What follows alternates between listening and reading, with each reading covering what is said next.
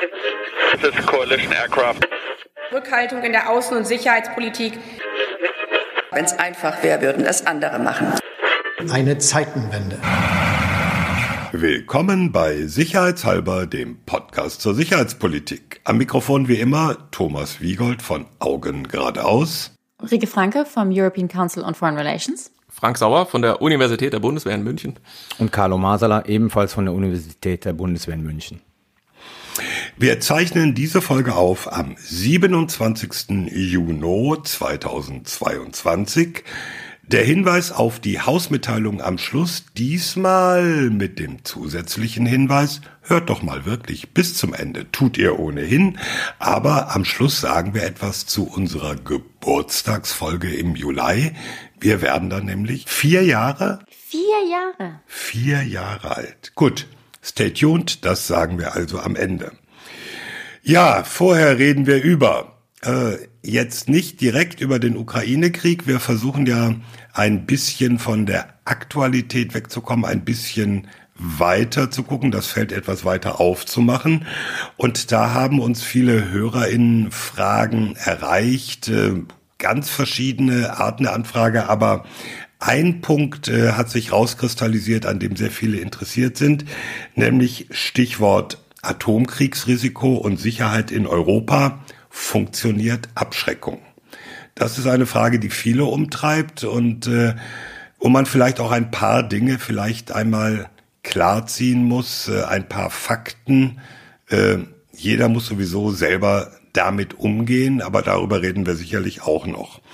Und dann reden wir als zweites Thema, das ergibt sich vielleicht auch so ein bisschen aus dem, was vorher kommt, über Kaliningrad, die russische Exklave an der Ostsee zwischen Litauen und Polen, was sich auch als möglicher problematischer Punkt im Verhältnis Russlands zum Westen abzeichnet. Ist es eine Exklave oder eine Enklave?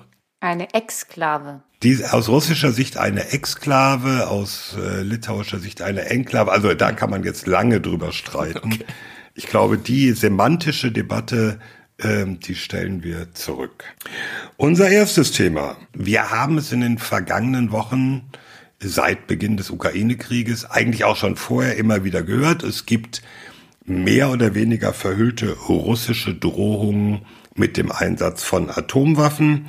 Es gibt einen deutschen Kanzler, der in einem Interview vor der Gefahr eines Atomkrieges warnt. Es gibt besorgte Stimmen an allen Ecken und Enden. Es gibt im russischen Staatsfernsehen sehr massive Drohungen. Äh, wir machen halt einen Nuklearkrieg und löschen den Westen aus. Ja, das führt uns jetzt zu der Frage, ist es alles eine reale Gefahr? Ist es ein, pardon, Säbelrasseln oder steckt mehr dahinter? Wer von euch Wissenschaftlern kann denn mehr dazu sagen? Ich will nicht mehr dazu sagen, sondern will das Frank gerne überlassen. Ich will nur vorher einen Punkt machen für alle Zuhörerinnen, weil ich glaube, es ist ganz wichtig. Äh, Thomas hat ja richtigerweise dargestellt, dass da viel Diskussion drüber ist. Und ich glaube, wir müssen mal ganz einfach unsere eigene Position in dieser Debatte präsentieren, damit nicht der Eindruck entsteht, ähm, dass wir hier möglicherweise, was wir ja oft gerne tun, komplette apokalyptische Szenarien eröffnen. Also keiner von uns gehört weder zu der einen Fraktion, die sagt, es werden Nuklearwaffen auf keinen Fall eingesetzt. Die gibt es ja, diese Stimmen gibt es. Und keiner von uns gehört zu der Fraktion, die sagen, ähm, Nuklearwaffen werden auf jeden Fall eingesetzt werden. Resultiert unter anderem daraus, dass wir uns alle darüber bewusst sind, dass wir nicht in den Kopf von Wladimir Putin und seinen engsten Gefolgsleuten gucken können, sondern alle vertreten die Position zu sagen, man darf diese Bedrohung nicht aus dem Auge verlieren. Das heißt, die folgende Diskussion, die sich hier gleich anschließen wird, ist keine, die sich in apokalyptischen Szenarien oder halt in sozusagen Negieren von Gefahren ergießen wird, sondern sie ist immer geleitet von der realistischen Option, dass das eine Möglichkeit ist, die der russischen Föderation zur Verfügung steht. Ich glaube, das sollte man vorab sagen, damit äh, kein falscher Eindruck entsteht über das, was demnächst folgen wird. Ja. And now to you, Frank. Also im Grunde kann man zwei Pfade unterscheiden, wie es zu einem Gebrauch von einer Nuklearwaffe kommen kann. Das eine ist ein absichtlicher Einsatz und das andere ist ein Unfall durch Missverständnisse, Fehlkommunikation und so weiter. Wir gucken jetzt erstmal auf Variante 1. Ähm, Thomas hat es so schön gesagt, wir wollen das Feld ein bisschen weiter abstecken. Ähm, diesen gesamten Kontext können wir hier unmöglich nochmal rekapitulieren. Alle sicherheitshalber Hörer äh, und Hörerinnen, die schon lange dabei sind, wissen das sowieso alles. Also diese Rüstungskontrolllandschaft in Europa, die Verträge, die es mal gab, die sind ja in den letzten paar Jahren sukzessive äh, weggebrochen und gebröckelt. Äh, den wesentlichen will ich nur einmal ganz kurz nochmal hervorheben. Das war der INF-Vertrag, Intermediate Range Nuclear Forces, der eben in Europa uns äh, gute 30 Jahre lang diese Probleme mit Mittelstrecken, Trägersystemen, die nuklear bestückt sind, schlichtweg erspart hat, weil sie verboten waren. Äh, ich will jetzt nicht diskutieren, wie dieser Vertrag zu Ende gegangen ist und so. Wir nehmen jetzt einfach mal zur Kenntnis, er ist halt nicht mehr da und das ist äh, definitiv ein Problem. Das heißt, diese. Sag nur ganz kurz, es war ein Vertrag bilateral zwischen Russland und den USA. Ja, danke, sehr gut. Nicht, nicht, nicht die NATO Ja, oder so, ja. sondern die Genau. USA. Das heißt, wir, wir stehen jetzt und wir standen schon vor dem Krieg ähm, vor einer sehr desolaten Lage eigentlich, äh, in was die europäische Sicherheit insbesondere mit Blick auf die nukleare Domäne angeht. Und jetzt ist dieses Problem natürlich enorm verschärft seit dem 24. Februar und wir haben an sich, ja, natürlich immer noch die strategische Rüstungskontrolle zwischen Russland und den USA, die da ihre strategischen Waffen begrenzt haben auf 1500 einsatzfähige Sprengköpfe. Nenn den Vertrag, Frank. New Start heißt der. Und äh, ansonsten, ja, eigentlich ein Zustand der Abschreckung, der natürlich einerseits durch diese bilaterale Abschreckung zwischen Russland und den USA stattfindet, der aber auch ermöglicht wird durch die sogenannte nukleare Teilhabe, also das Stationieren von US Atombomben in sechs europäischen Ländern, äh, die ihrerseits Trägersysteme zur Verfügung stellen. Und in Deutschland, wir wissen das alle, ist es der Tornado gewesen. Immer und, noch. Oder ist es jetzt gerade noch. Und in Zukunft wird es die F-35 sein. Wir haben über nukleare Teilhabe, auch da kann man gerne mal ins Archiv hinabsteigen, auch schon ausführlich, explizit mal gesprochen. So. Und jetzt fragen sich eben alle, können diese Atomwaffen irgendwie zum Einsatz kommen? Wie hoch ist die Wahrscheinlichkeit? Und ähm, bei diesem ersten Pfad, diesem absichtlichen Gebrauch, muss man eben einfach erstmal sagen, wenn man Abschreckung praktizieren will, man braucht diese Mittel, habe ich gerade gesagt, die Mittel sind da. Das Problem ist immer diese Glaubwürdigkeit der Drohung. Und da haben wir eine super Frage von einem Hörer bekommen. Thomas, vielleicht willst du die mal an der Stelle einstreuen. Ja. Weil da kann man das wunderbar exemplifizieren, wo das Problem liegt. Das war sogar eine Hörerin, wenn ich das richtig Entschuldigung, sehe. ja. Ja. Also ich zitiere jetzt mal aus dieser Frage, äh, auch etwas länger, weil das bewegt, glaube ich, viele. Konkret macht mir folgende Sorge. Müsste denn Russland ernsthaft mit einem Rückschlag, gemeint ist wohl ein Zurückschlagen, der USA rechnen, wenn es Deutschland nuklear angreifen würde? Es scheint mir so unrealistisch. Warum sollten denn die USA hier eingreifen, beziehungsweise mit strategischen Atomwaffen zurückschlagen, wenn sie dann selbst befürchten müssten, von Russland mit Atomwaffen angegriffen zu werden. Ich kann mir nicht vorstellen, dass Putin mit einem atomaren Gegenschlag der USA rechnen würde.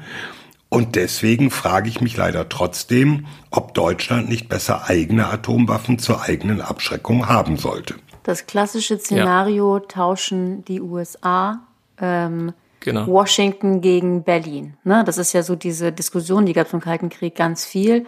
Äh, ist, ist quasi, sind die USA bereit, eine ihrer Städte zu opfern, ne? also jetzt in, in der Theorie, für eine europäische Stadt. Und das war ja immer mit einem Fragezeichen besehen. Genau, die Diskussion ist 60 Jahre alt und ähm, ist in der Tat äh, ein virulentes Problem, weil sie eben auf diese Glaubwürdigkeitskomponente der Abschreckung abhebt. Ja, also Mittel sind genug da, Atomwaffen gibt es nun wirklich mehr als genug.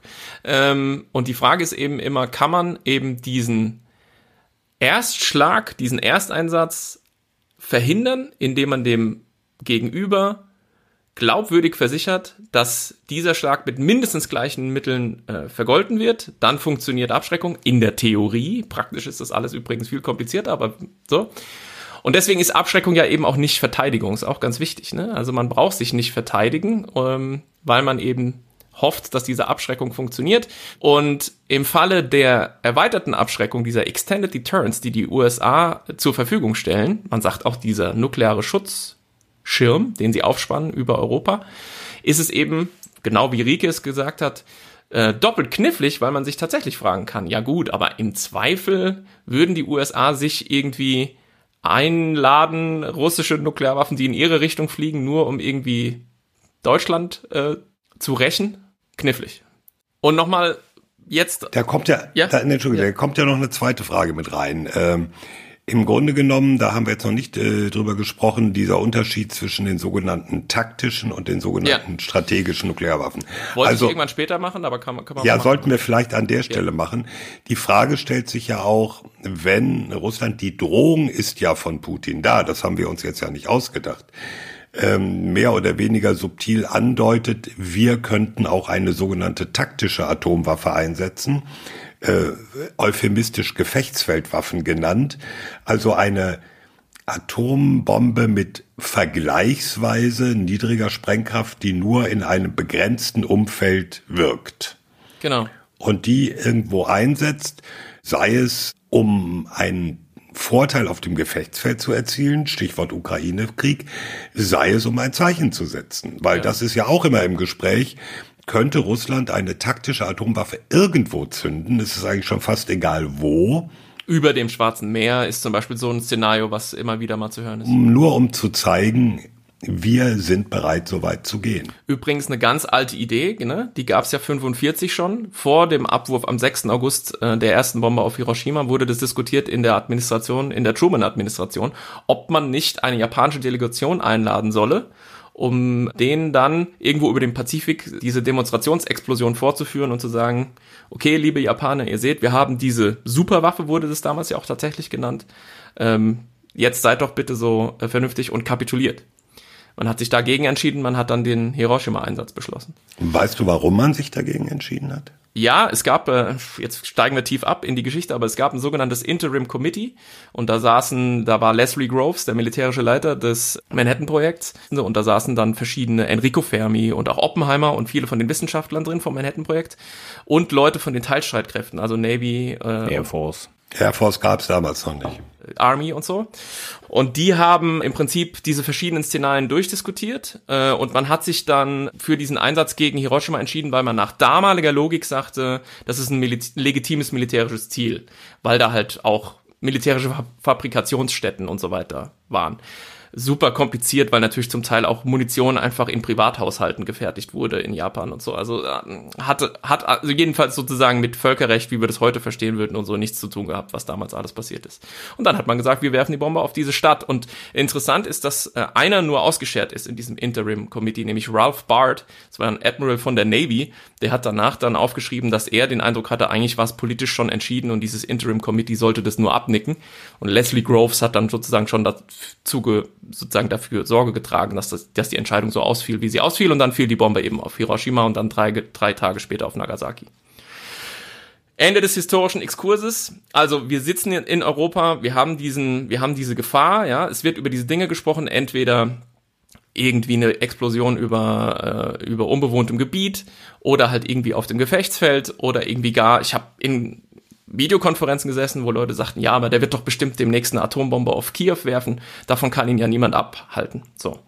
Und jetzt ist halt so die Frage, funktioniert Abschreckung? Und ähm, da kann man nochmal einen ganz kurzen kleinen theoretischen äh, Teil machen an der Stelle. Wir haben ja schon gesehen, wir brauchen die Mittel, wir brauchen die Glaubwürdigkeit.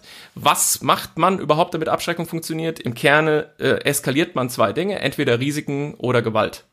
Ähm, und das findet sich auch in der Geschichte wieder in der Umstellung der Nuklearstrategien der USA und der NATO, nämlich der Umstieg von Massive Retaliation zu Flexible Response, also von der massiven Vergeltung zur flexiblen Antwort. Was ist der Unterschied?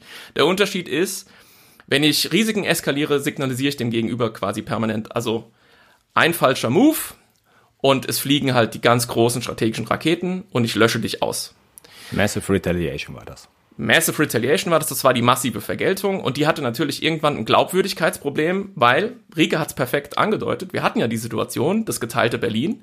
Und irgendwie war es dann aus Washingtoner Perspektive so ein bisschen unglaubwürdig zu sagen, also nur wenn quasi irgendwie die Rote Armee vielleicht sogar aus Versehen einen Fuß in Berlin äh, falsch über die Grenze setzt, wollen wir vielleicht nicht gleich sozusagen irgendwie ganz Europa in die Luft sprengen und uns mit. Ja, also dieses permanente Drohen mit der Apokalypse, und da kommen wir nachher auch nochmal drauf bei Putin, der macht das ja ganz gerne mal, nutzt sich irgendwann ab. Also irgendwann kommt man in so ein Glaubwürdigkeitsproblem rein. Und deswegen sagte man, wir eskalieren nicht das Risiko der totalen nuklearen Zerstörung, sondern wir eskalieren diskrete Gewaltstufen. Also, ihr bekämpft uns konventionell, wir schlagen konventionell zurück. Und so versucht man immer auf dieser Eskalationsleiter den nächsthöheren Schritt zu gehen, um den Gegenüber zum Einlenken zu zwingen. Wobei man sagen muss, dass diese Veränderung auch damit einherging, dass nämlich nach 61 und dann halt auch nach der Kuba-Krise Kennedy einen neuen Modus operandi mit der Sowjetunion angestrebt hat. Also nicht mehr sozusagen nur die reine Konfrontationspolitik, sondern auch kooperative Beziehungen, vor allen Dingen in dem Bereich Ja. sozusagen von äh, Nuklearwaffen. Und, Rüstungskontrolle ganz groß Und, ja, genau. damals, Also kooperative Beziehungen, das ist es ja. Ja. Dann. Ja, Und genau. Das trickelte natürlich auch dann runter äh, zu dieser ganzen Frage von der Massive Retaliation zur Flexible Response, weil die Massive Retaliation stand dann auch irgendwie im Widerspruch zu dieser neuen Phase der Beziehung, die die Amerikaner mit den Sowjets damals einleiten wollten. Aber jetzt kommt die interessante Rückbindung an die ganze große deutsche Debatte, ja. Also, ähm, was ich jetzt gerade kurz skizziert habe, ist schon in der Theorie nicht schlüssig, unbedingt. Was nicht heißt, dass man es in der Praxis nicht praktiziert und es durchaus auch funktionieren könnte. Wer da nachlesen will, in den Shownotes gucken, da wird man fündig. Aber für uns ist es relevant zu erkennen, dass diese zwei Eskalationsmodelle, wie ich sie gerade skizziert habe, hilfreich sind als ein Analyseinstrument, um zu gucken, was gerade passiert. Und was passiert in der Ukraine? In der Ukraine wird Gewalt eskaliert von beiden Seiten. Ne? Wir haben ja drüber gesprochen, auch im Zusammenhang mit diesen Waffenlieferungen. Die Ukraine wird in einen Zustand versetzt, in dem sie sich konventionell wehren kann.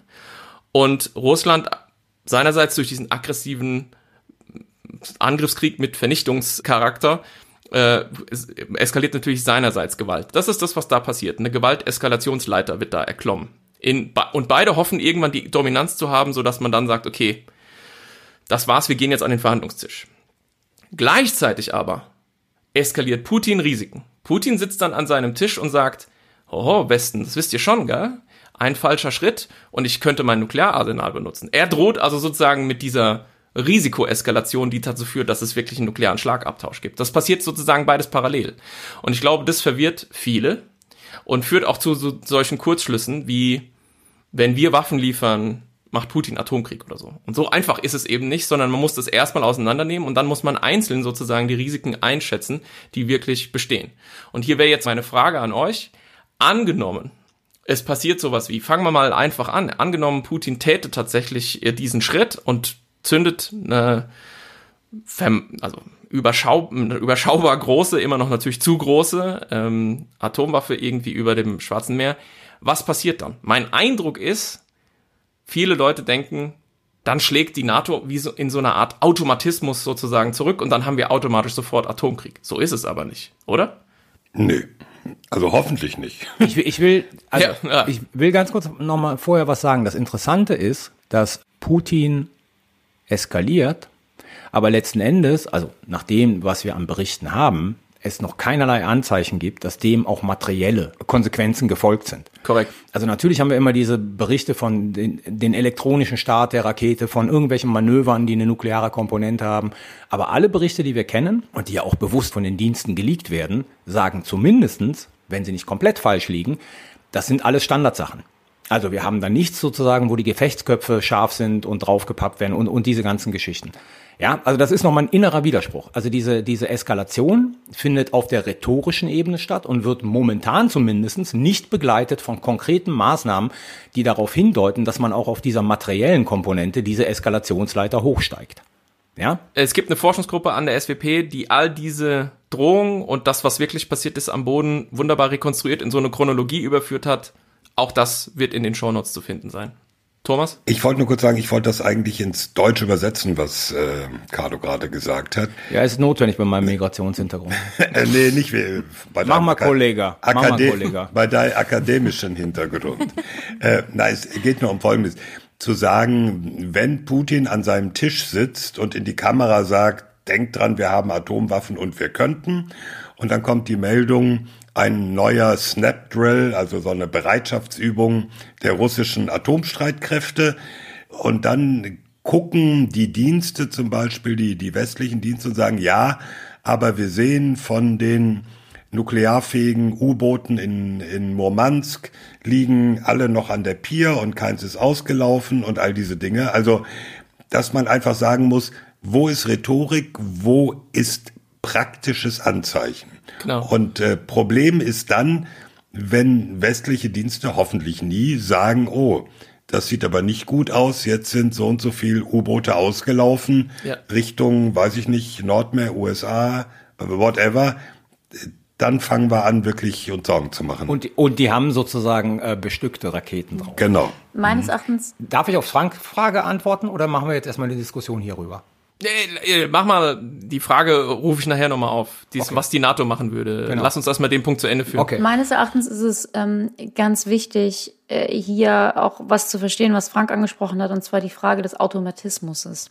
Und das ist ein bisschen kompliziert Ja. insofern, als dass man muss Automatismus suggerieren in der Logik der Abschreckung. Da muss man nämlich genau sagen, ja, wenn du das machst, dann machen wir das automatisch immer. Das ist im Übrigen auch, das ist nicht nur bei der Nuklearfrage, sondern auch so generell Artikel 5 ähm, Verteidigung, ne? dass man sagt, wenn einer angegriffen wird, dann auf jeden Fall reagiert die NATO überhaupt keine Frage. Aber natürlich gibt es doch in der Realität keine Automatismen, im Sinne von, dass wenn etwas passiert, natürlich die politischen Entscheidungsträger, politischen, militärischen etc. Entscheidungsträger sich immer noch überlegen, wie reagieren wir darauf. Und das ist meines Erachtens so ein bisschen auch die, die Problematik für ja, ich will sagen, so den Laien. Es wird nämlich suggeriert, ja natürlich, wenn es dazu kommt, dann reagieren wir mit voller Kraft etc. Aber wenn es tatsächlich zu einem Angriff kommt, zu einem irgendwie gearteten äh, Nuklearschlag, dann ist, ist natürlich trotzdem weiterhin die Tatsache, dass sich alle die Welt angucken und sagen, gut, und was machen wir jetzt? Und da, da ist, glaube ich, so ein bisschen die Schwierigkeit auch. Ich habe das verschiedentlich schon zum Ausdruck gebracht. Meine Hoffnung wäre, und ich glaube, die ist nicht ganz unbegründet, dass zum Beispiel gegen so einen, wie so eine Demonstrationsexplosion, die NATO natürlich ziemlich sicher nicht in irgendeiner Weise nuklear eskali weiter eskalieren würde. Das hat auch was damit zu tun, dass natürlich nicht nur die nukleare Abschreckung irgendwie wirkmächtig ist in diesem ganzen Zusammenhang, sondern es ja auch dieses sogenannte nukleare Tabu gibt. Äh, sicher eine nur begrenzt wirkende Norm, die nicht überall gleich funktioniert, aber die eben grundsätzlich sagt, Nuklearwaffen sind an sich eine, zu Recht sagt sie das und ist verinnerlicht von vielen Menschen, Nuklearwaffen sind eine schreckliche Angelegenheit, vernichten unterschiedslos massenhaft Menschen, vergiften die Umwelt und so weiter. Deswegen sollte man sie grundsätzlich schon nicht einsetzen, selbst wenn man nicht in einem Abschreckungsverhältnis steht. Und wenn jetzt die NATO und die USA zum Beispiel, aus Sicht der USA ist das nukleare Tabu ein strategisches Interesse, also die, sozusagen, das ist auf höchster Ebene anerkannt, dann wäre es natürlich dumm, zu sagen, wir vergelten da schon gleich auch nuklear, selbst wenn das nur so eine Demonstrationsexplosion wäre, die schlimm genug ist, weil damit unterminieren wir dieses nukleare Tabu ja weiter. Stärken täte man es, wenn man dann sagt, okay, lieber Putin, jetzt hast du dich endgültig von der Zivilisation Und verabschiedet. zwar von all, äh, international. Von ne? allen- Das ist dann nicht nur irgendwie der Westen und Europa. Das ist dann wirklich weltweit. Da- Jetzt hast du dich wirklich quasi vom Angesicht des Planeten entfernt und hast den menschlichen Zusammenhalt hinter dir gelassen mit dieser Untat. Und das kannst du natürlich nur glaubwürdig behaupten, wenn du selbst diese Norm nicht auch brichst. Ja, wenn so, wenn du ein Interesse daran hast, dass die weiter besteht. Also müsstest du dann aus einer NATO oder westlichen Perspektive dieses äh, Vorgehen stigmatisieren und äh, ja skandalisieren im Grunde. Und ähm, ich will noch kurz einen, einen äh, Punkt irgendwie anfügen an das, was Carlo sagte. Das ist nämlich wirklich extrem wichtig. Niemand sitzt hier von uns im warmen Kämmerlein vor dem Podcast-Mikrofon und weiß nicht genau, dass wir es einfach haben. Die Leute, die in diesen Entscheidungspositionen sind, auch zum Beispiel der deutsche Bundeskanzler, die haben keinen einfachen Job. Und da machen wir uns keine Illusionen. Das Wichtige ist, wenn Carlo sowas sagt, wie das, was er gerade gesagt hat, wir sehen eigentlich konkret keine Anzeichen, zumindest so weit, wie, wie wir das überblicken können, ohne Zugang zu Geheimdienstbriefings. Ähm, das heißt nicht, dass man eben nicht zum Beispiel, wenn sich diese Sachlage ändert, auch zu einem anderen Schluss kommen würde. Genau. Wenn wir in drei Wochen wieder aufnehmen und die russischen Nuklearstreitkräfte sind hoch mobilisiert, dann werde ich anders urteilen über diese Situation. Richtig. Aber aktuell schließe ich mich Carlo an und sage, das ist von Putin gezielt eingesetzte psychologische Kriegsführung, Genau. die dazu dient, diesen konventionellen Vernichtungskrieg gegen die Ukraine nuklear abzusichern. Dieser nukleare Schirm aus Drohungen, den Putin drüberlegt, der soll uns dazu bringen, äh, in Paralyse zu verfallen und uns eben sozusagen sprichwörtlich nicht mehr, also nicht nur sprichwörtlich, sondern tatsächlich uns nicht mehr zu trauen, der Ukraine zu helfen, aus Angst, wir könnten irgendwie nuklear äh, getroffen werden. Und dieser nuklearen Erpressbarkeit darf man sich natürlich nicht hingeben, weil dann tun wir gar nichts mehr. Genau. Das heißt, wir müssen ausloten, in dieser Grauzone, die Carlo ganz am Anfang aufgemacht hat, die irgendwo liegt zwischen Nuklearwaffen werden auf jeden Fall eingesetzt oder auf keinen Fall eingesetzt. Wo stehen wir gerade? Und da muss man sich durchlavieren. Und da ist vielleicht ein Kanzler Scholz eher auf der sehr vorsichtigen Seite. Ich finde, stellenweise war es ein bisschen zu vorsichtig. Ich hätte das im Spiegel-Interview mit diesem Atomkrieg, ich hätte dieses, hätte das so nicht dargestellt, aber gut. Und, und andere sind vielleicht so ein bisschen bisschen zu unvorsichtig, mag es auch geben in der deutschen Diskussion, aber dieses sich einen Weg dadurch bahnen, und zwar mit Besonnenheit, aber auch Entschlossenheit, das ist die politische Kunst. Und ganz ohne Risiko kommen wir aus dieser Nummer nicht raus, aber das ist Putins Schuld. Wenn ich nochmal auf Franks Frage zurückgehen darf, die er ja eigentlich ja schon gerade auch selbst mit einer Option beantwortet hat, aber wenn man es mal systematischer macht. Ja. Welche Möglichkeiten hätte die NATO für den Fall, dass halt wirklich eine Nuklearwaffe zum Einsatz kommt. Ne? Und jetzt ein bisschen korrigierend zu Rike, Artikel 5 deutet ja auch keinen Automatismus an. Nee. Ne? Artikel 5 sagt, ein Angriff sozusagen wird vergolten, aber jedes Mitglied entscheidet äh, erstmal selbst, wie es äh, dazu beiträgt, diesen Angriff dann zu vergelten. Absolut, nur um das klar zu machen, dieser Automatismus, A, verstehen viele Leute das auch einfach so. Also ich werde permanent gefragt das, dazu und ich finde halt schon, dass er in gewisser Weise suggeriert wird, einfach damit die Abschreckung besonders stark ist, dass man eben sagt, ja, wenn es einen Angriff kommt, dann, dann reagieren wir auf jeden Fall. Aber natürlich hast du recht. Nicht nur steht das da nicht drin, es ist auch halt einfach nicht so. Ja. Aber das ist die Paradoxie, Genau. die dem Ganzen grundsätzlich Genau, innewohnt. richtig. Du musst halt permanent das befördern und behaupten, was du ja eigentlich Genau. verhindern willst. Genau. Ne? Und da hast du genau praktisch das Problem, da komme ich dann bei der Fahrt 2, bei der Unfallthematik auch nochmal drauf, dass du ja das eigentlich doch nicht wirklich willst. Ja, aber gleichzeitig musst du es ja glaubwürdig androhen. Und das ist halt der Kniff. Deswegen ist Abschreckung an sich grundsätzlich problematisch. Also nochmal darauf zurückzukommen. Theoretisch würde ich sagen, und korrigiert mich, hat die NATO vier Optionen. Vier Optionen zu reagieren. Nämlich die eine wäre, zumindest erstmal militärisch überhaupt nicht zu reagieren. Und das Ganze, also Frank hat es ein bisschen angedeutet, ne, diesen Tabubruch nicht zu beantworten, indem man jetzt zurückschlägt, sondern das Ganze auf der diplomatischen Sanktionsebene nochmal weiter zu forcieren. Das wäre theoretisch eine Möglichkeit. Wir haben ja gesehen, interessanterweise, obwohl Biden ja rote Linien gezeichnet hat, ne, und diese roten Linien liegen ja laut USA, und dem schließen sich, glaube ich, alle NATO-Staaten an, beim Einsatz von ABC-Waffen, also wo man dann schwerste Konsequenzen androht, ohne natürlich zu sagen, was das sein wird. Aber schwerste Konsequenzen können theoretisch zunächst einmal auch auf der Ebene der Sanktionen, auf der Ebene der Diplomatie liegen. Ich halte das für relativ unwahrscheinlich, dass die NATO so reagieren würde, um es ganz klar zu machen. Der zweite Punkt, den hat Frank angedeutet, das wäre diese Aufrechterhaltung des Tabus, ist aus Perspektive der NATO so wichtig, aber gleichzeitig ist man natürlich auch in der Zwangslage, weil die Russen Nuklearwaffen eingesetzt haben, dass man im Prinzip, und das würde mit der Flexible Response super einherpassen, und man hat die technischen Möglichkeiten, konventionell reagiert. Das heißt also, ich mache mir jetzt mal ein Szenario aus, man zerstört irgendwas in Sibirien mit, einer, mit- konvention mit Ja. einer konventionell bestückten Mittelstreckenrakete. Ja, ist eine theoretische Möglichkeit, um zu zeigen, wir wollen das Tabu aufrechterhalten, aber wir akzeptieren sozusagen nicht den Einsatz von Nuklearwaffen und zeigen dir die Grenzen auf. Weil in der Logik der Flexible Response wäre der nächste Schritt dann, wenn du weitermachst, geht's dann vielleicht doch noch höher. Ja. Dritte Möglichkeit wäre, man reagiert symmetrisch. Also, das heißt, eine Nuklearwaffe mit einer Nuklearwaffe. Also auch hier wieder ein Szenario, da sage ich mal, Sibirien, große Höhe, das gleiche. Oder in Sibirien mit einer Nuklearwaffe eine russische militärische Installation in Schutt und Asche zu legen. Also dass sozusagen die Konsequenzen des Fallouts, das klingt jetzt ein bisschen zynisch, sich einigermaßen in Grenzen halten, weil das unbe relativ unbewohnte Gebiete sind. Da gibt's natürlich das Problem, dass man damit Putin zwar eine rote Linie aufzeigt, aber ihm gleichzeitig natürlich eine weitere Eskalationsdominanz überlässt. Ja, also das heißt, die Reaktion der Russen könnte sein, okay, jetzt all in und wir Ja. schicken jetzt zwei, drei, vier, fünf auf die andere Seite rüber. Dann wird es sehr schnell sehr, sehr, sehr gefährlich. Genau. Und die letzte Möglichkeit, das wäre dann sozusagen, dass wir uns die Eskalationsdominanz, also als NATO, äh, vorbehalten und, ich sag mal, aus eins macht zwei machen. Ja. Ja, also zu sagen, er bringt eine Nuklearwaffe zur Explosion, wir beantworten das mit zweien. Ja. So, und wenn man diese, äh, wenn man diese Leiter sozusagen sich ansieht, dann finde ich es realistisch, dass die NATO sich entweder op auf Option 2, also das heißt eine Reaktion mit konventionellen Mitteln, oder auf Option 3 eine symmetrische Reaktion irgendwie konzentrieren würde. Ich Moment, aber, aber Reaktion äh, Option 3 äh, ermöglicht ja dann nicht mehr zu sagen, Putin, du hast die Schwelle überschritten, du Ja. bist jetzt der Paria. Wäre ich Na. auch nicht dabei. Ich glaube, ich glaube, drei ist wirklich, liegt in weiter Ferne. Also ich glaube, dass man wegen einer Explosion ja.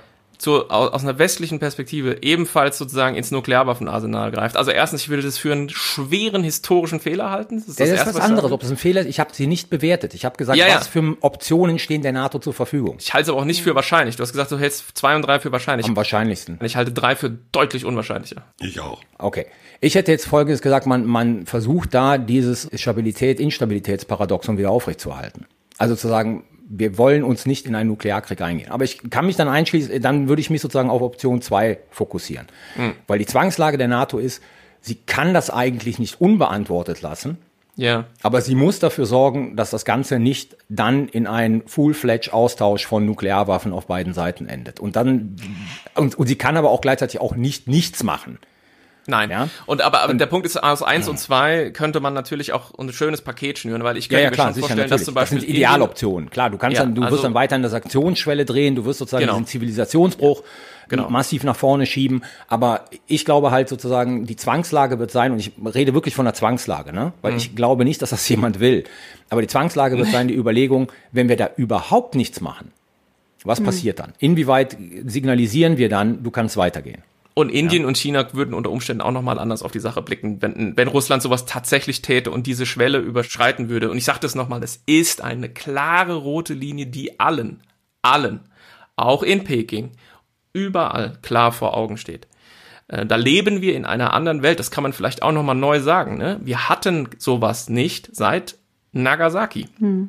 Und dieses ganze Nachdenken über was wäre, wenn irgendjemand setzt wirklich absichtlich, wir sind immer noch bei absichtlichen Atomwaffe ein, ist unkartografiertes Gelände. Und die ganze Abschreckungslogik kollabiert ja an dem Punkt, wo wirklich jemand absichtlich eine Nuklearwaffe zündet, weil die Abschreckung ja nur bis zu diesem Punkt reicht, wo genau man sagt, das. sie funktioniert, sodass das nie stattfindet. Findet genau. es statt, sagt die Abschreckung eigentlich nicht mehr viel. Dann bist du in diesem, man sagt im Englischen, Nuclear Warfighting. Also diese ganze Frage, wie funktioniert Abschreckung eigentlich noch, wenn ich schon angefangen habe, sozusagen massiv Gewalt auszutauschen und zu eskalieren. Wir sind bei dieser Gewalteskalation Evolutionslogik und zwar inklusive Nuklearwaffen.